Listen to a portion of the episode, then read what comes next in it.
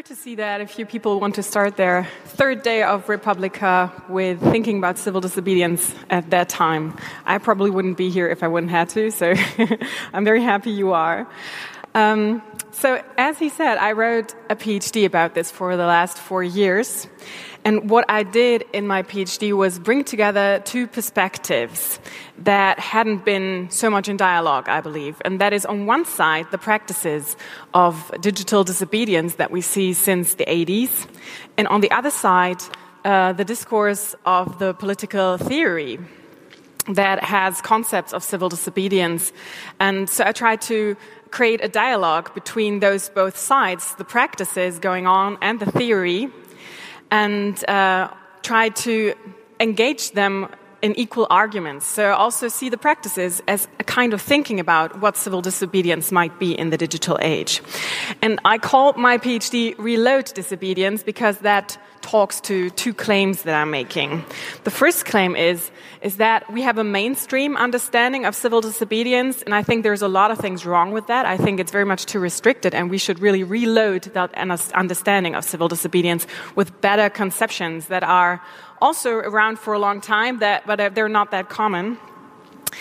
Um, and on the other side, I think um, that digital actions actually reloaded and reinvented civil disobedience in a way. And I'm going to talk about in which ways they reinvented disobedience. And uh, I want to point out first that this is not uncommon for civil disobedience, because civil disobedience is never defined by one tactic. It's always something that is uh, transforming um, regarding to each system and each context that it is enacted in. So, what are we talking about when we're talking about civil disobedience?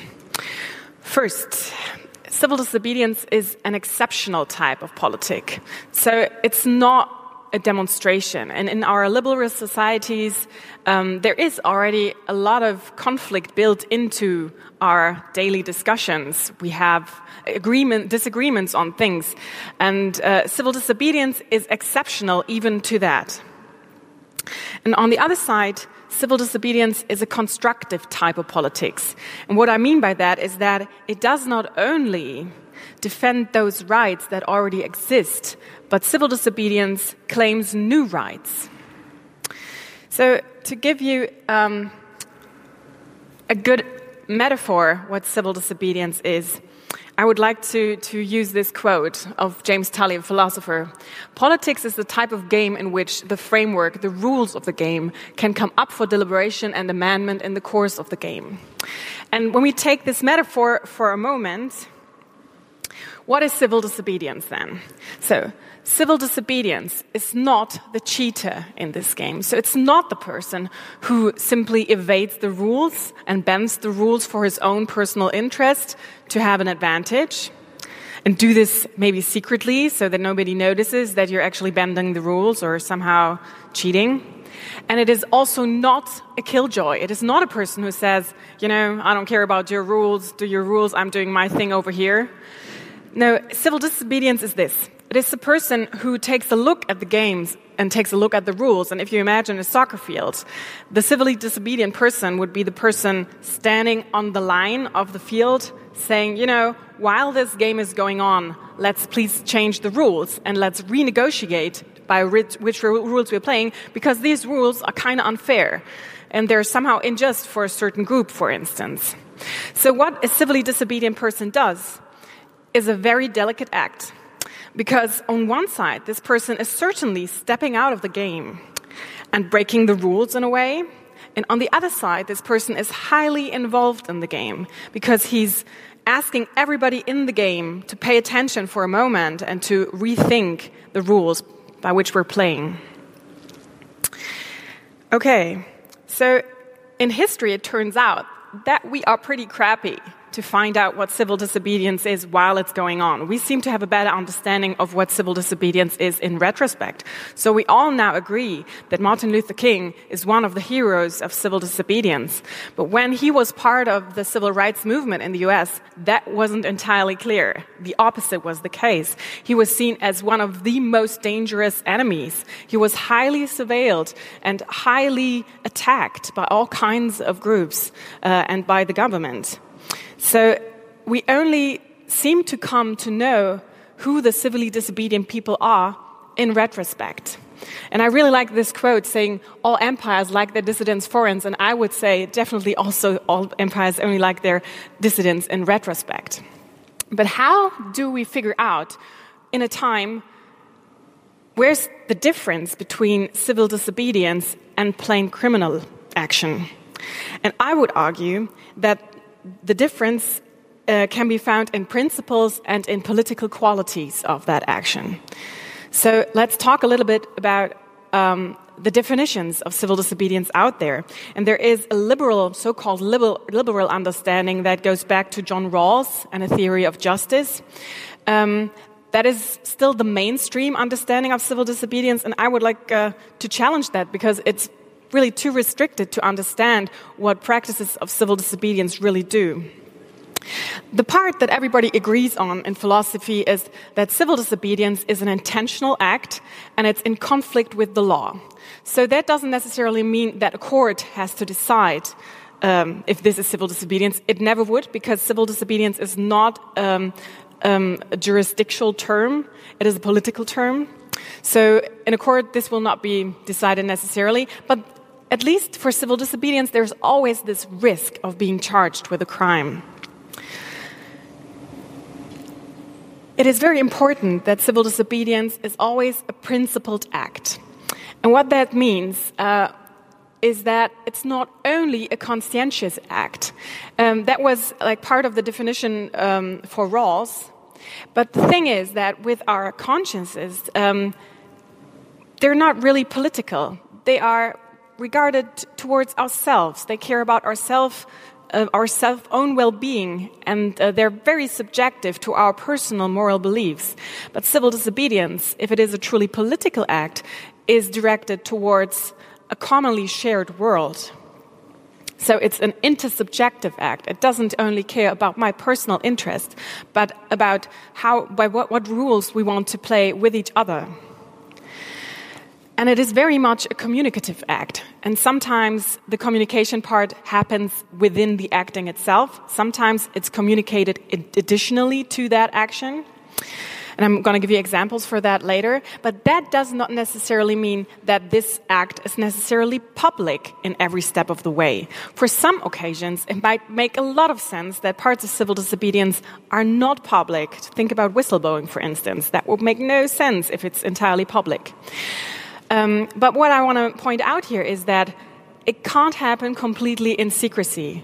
Civil disobedience is directed towards other people more than anything else. So these people need to be the ones addressed if you want to change the rules. And Arendt, Hannah Arendt, a philosopher, uh, which was very influential on what I'm talking about, um, she always said that there is some kind of revolutionary spirit to civil disobedience. And what she meant by that is not that civil disobedience is overthrowing a whole system in a revolution, but rather that civil disobedience goes back to a certain, maybe fictional, but a very important moment of a society. And that is the moment of mutual promises. And these promises can be understood as a kind of consent. But as a society, we're not consenting to all of the rules that we have in our society. Because we're all kind of thrown into one place, and we're part of that, even if we want to or not. Uh, but the consent that we're giving is that we are part of this, that we belong to this for some reason, and uh, everything else we can negotiate. So, um, she called this the right to have rights, and I think it's a very important idea. She said that as a human being, we necessarily have the freedom, inevitably have the freedom to have rights. So nobody can strip us away from claiming our personal rights. And this is um, this is really the essential part of what she thinks civil disobedience is.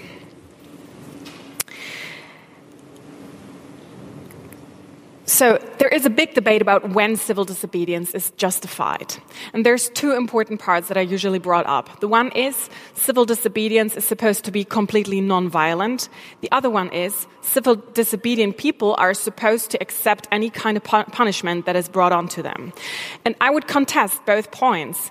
The violence part, because violence is really a concept that we haven't figured out yet entirely, not in legal terms and not in any other terms. Um, if you think of psychological violence and structural violence, like where do we draw the line? so um, I think it's, I'm not saying that civil disobedience should be a violent action. Please don't understand me that way. But I would say it's not a good criteria. I would rather say that civil disobedient actions needs, needs to use means directed towards a future cooperation among citizens. And simply by that, a lot of violent action is excluded. Um, and also, civil disobedience is always limited, a limited freedom by the freedom of others. And I think also by that we come to a better understanding what means might be appropriate. But it's, it's always I would say, depending on the context where civil disobedience is happening, very much. And about the punishment part. Um, I would say that not necessarily civil disobedient people have to accept the punishment that is brought up to them. It might be a part of their strategy to shame a state, but it is kind of ridiculous. Uh, to, if, especially if we look at the digital actions going on, what kind of like horrifying punishments are brought onto people, and um, it would be kind of um, asking them to completely self-sacrifice for something um, that they believe is helping a commonly shared world. So, when we talk about what civil disobedience is in the digital world, I want to make sure that I'm not saying that everything is new about civil disobedience when it comes to, to digital action. The opposite. I think all of these criteria that we now talked about still hold true even, even uh, using digital technology. I would say acting political on the internet is no less political than acting political on the streets. But there is things that are really reinvented and they are new. And I took a look at those and we'll try to explain a little bit about those in the next moments. So there is new actors that we see um, acting politically. And it's certainly groups that were like thought to be completely unpolitical, and that is a very interesting part. Also, there's new directions of civil disobedience. So more and more civil disobedience is directed against companies, against private actors, and not only against states. It's not only directed against laws, but it is more and more connected um, to issues that people care about across borders. There is a new aesthetic of civil disobedience, and certainly anonymity is one part of that new aesthetic. And that has to do with the idea that not necessarily a, a person is the thing appearing for a political action, but it is rather a statement that enters the room of the political arena. And also, there is a new framing for civil disobedience. And what I mean by that is that usually we think of civil disobedience as an action between a citizen and a state. And now, this uh, dimension doesn't really work that way anymore because a lot of issues really affect a lot of people on, in the world, and especially with digital technologies, a lot of people are affected. It has nothing to do with what states they, they live in. So, in uh, my work, I found it really helpful to um, think of three different types of civil disobedience um, on the internet. And um, first, uh, I found a lot of symbolic types of digital disobedience, and I would say that's doing things with words. So it's engaging in the symbolic fight in politics that has been going on um, since politics ex exist, I would say. Um, and one good example for that uh, is an initiative that the Peng Collective started a couple years ago. And um, what they did is they took Twitter bots and certainly broke the terms of use of Twitter to identify sexists on Twitter and sent them a six step self help program to um, become less sexist. I'm going to show you just a little bit of that. But uh, it is still online, and if you feel that is interesting, you can still look it up or send it to someone who thinks who you think might need it.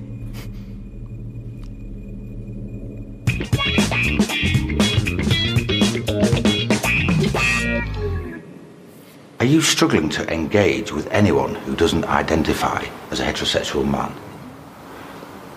Well, you may be suffering from what experts call sexism. Now, online, this can manifest itself in a number of ways. For example, Okay, that's enough. Um, so, what is interesting about this example is that, as I already said, um, this example is not directed against a, a law. It's not even necessarily only directed against an institution. Um, it is more connected and directing against structural violence in society. So it's kind of a self communication with society that civil disobedience is used for here. But it certainly also addresses Twitter and asks the question, like, why are you not doing anything about this? The second example is um, out of the group that I called disruptive and invasive digital disobedience. So that is addressing the manipulation of data flow and infrastructure on the internet. And one example for this is um, happened here in Germany a long time ago. Um, I think 1984, uh, where the early people from of the CCC uh, did the BTX hack. They transferred money from the bank, from the Sparkasse Hamburg, uh, to an account of the CCC. And did this actually very publicly. They did this from the data protection office uh, of uh, the data protection official in, in Hamburg. And they make a huge press release about it. So they made very clear that uh, this was not like done in secrecy or nor done out of personal interest. They never really got the money. Um, but it was um, really directing to think about that these systems are insecure and that we as a society should be better and better technology and more secure technology. Um, and the last example that I want to talk about is uh, what I call digital disobedient direct action. And I would say that these other two types of political intervention that I showed you um, are more an adaptation of tactics that we already know out of traditional um, practices of civil disobedience. Um, but this is really something genuinely digital, I would argue. So it's about co constructing the world by creating infrastructure or sharing disobedient information.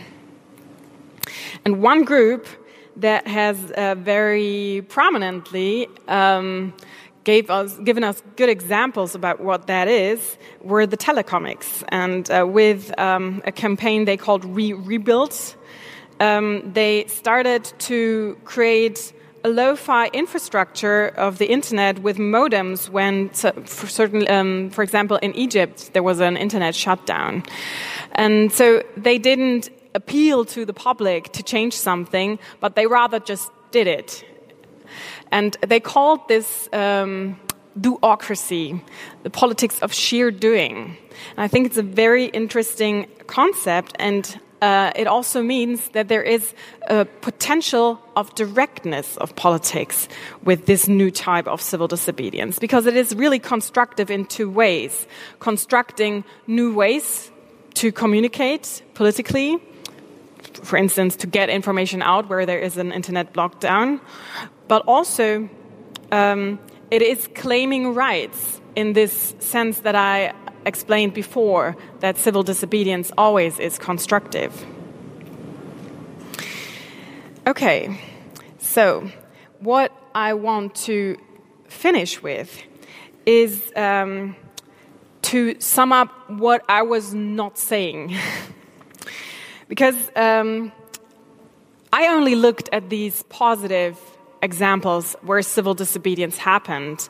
So this might sound very optimistic. But what I don't want to say is that civil disobedience is easy. I would say that most of us are very illiterate in this uh, new essential realm of politics in our world, and that is a huge problem. Secondly, I don't want to say that civil disobedience and digital action is very likely. I would say right now the opposite is the case because the ones who actually have the ability to act politically in this very direct way with civil disobedience are also the ones who are very privileged in this new political system and they are usually part of the elite that benefits so they have lesser reasons to actually um, take action and complain and also our communication is turned more and more uh, into a really just monetized flow of data and i think that yeah makes it less and less likely that we really have a political, like a political um, public on the internet. And I also don't want to say that there is no problems with these new types uh, of civil disobedience, but I do want to claim that there is a huge potential for new politics in digital action, and it is very much worth exploring and very much worth defending. And I would like to um, end with a quote by Hannah Arendt, or not, that is not a quote, but it's a kind of, summary for you. Because political freedom and civil disobedience are not a given, they prevail against all odds. And that has to do with what Hannah Arendt calls uh, the ability to create new beginnings. And she said that part of the human condition is this indestructible ability of humans to create new beginnings. And I think that is exactly what civil disobedience is in the middle of the chaos that we exist in. Thank you.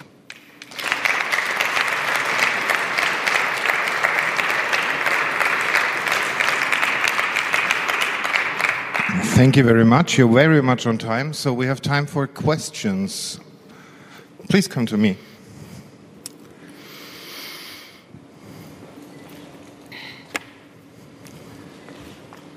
Hi, thanks for Hi. the talk.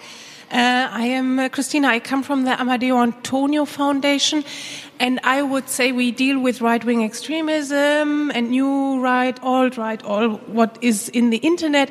And uh, thanks for this talk. But I look through this, through my experience, that I look what they do on the web, and they actually use this concept of disobedience to do exactly the opposite. I know. So how do you? I mean, at the end, you said, of course, there's potentials, but I feel the only potential is that we give we give them this concept in order to to undermine our democracy or our democratic values. They would say, yeah, freedom of speech, great stuff, and I can give my racism, hate, the and they will use it all kinds of ways to restructure discourse, and they will also use this concept. So, how do you see that, or, or under the this spirit of Hannah Arendt that you so nicely quoted? I find that really worrying, and I would really want to reclaim this concept because uh, what they are doing is completely excluded from the conception of civil disobedience as I proposed it here. So I would say it has nothing to do with civil disobedience because it really, um, as I refer to this concept of the right to have rights, stripping that away from, from a person, and that is what they're essentially doing there, um, makes it completely contradictory to civil disobedience. So I would say we need to reclaim the term because what they're doing has nothing to do with civil disobedience. And I know that this is a thing that in this symbolic fight of politics, claiming a term is what happens. And that is why I think we, we cannot let go of this term and just say, okay, have it. Uh, no, I think we need to reclaim the term and say, no, civil disobedience is something that depends on this inclusion of anybody hum human. And so that is my reaction. But I think it is very worrying that uh, we see more and more that these terms are really uh, claimed and misused. Yeah, I just want to say that Lutz Bachmann, the movement of Pegida, he absolutely claimed this. Yeah. And that's why they also got so much attention because yeah. people did that. And I think that just shows us what kind of powerful term civil disobedience is because we do pay attention and it's kind of it moves something in us. And that's why i think we need to really reclaim the term and, and make it very clear what it is and what it is not. So yeah. Any other questions